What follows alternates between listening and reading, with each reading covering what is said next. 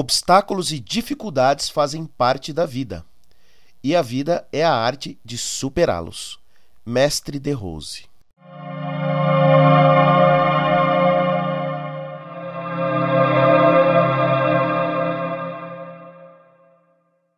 Nós sempre estamos em constantes dúvidas sobre o que vamos fazer, como fazer e quando fazer.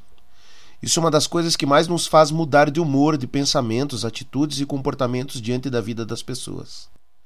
É um aprendizado constante, em que vamos nos moldando e cabe a cada um de nós ser coerente com nossos confrontos diários em nossos relacionamentos.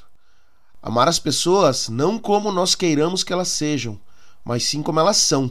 As pessoas mudam por vontade própria ao se espelhar no outro, para o bem ou mal. Cabe a nós compreendê-lo diante das situações e do momento em que estão vivendo. Um olhar carinhoso, uma atenção às vezes com coisas aparentemente sem importância para nós, mas que para o nosso amigo, irmão, colega faz uma grande diferença. Aí é que reside a amizade, o coração amigo, a solidariedade e o nosso desejo de participar, ajudar, colaborar em todos os sentidos.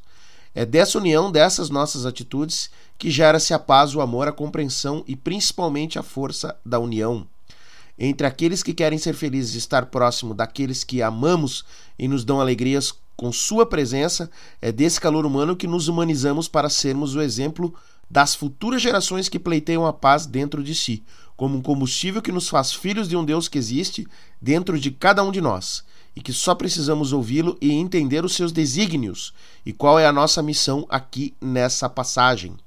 Quando isso se revela dentro de nós, nós sentimos a alegria da felicidade que vai nos acompanhar ao longo da nossa caminhada.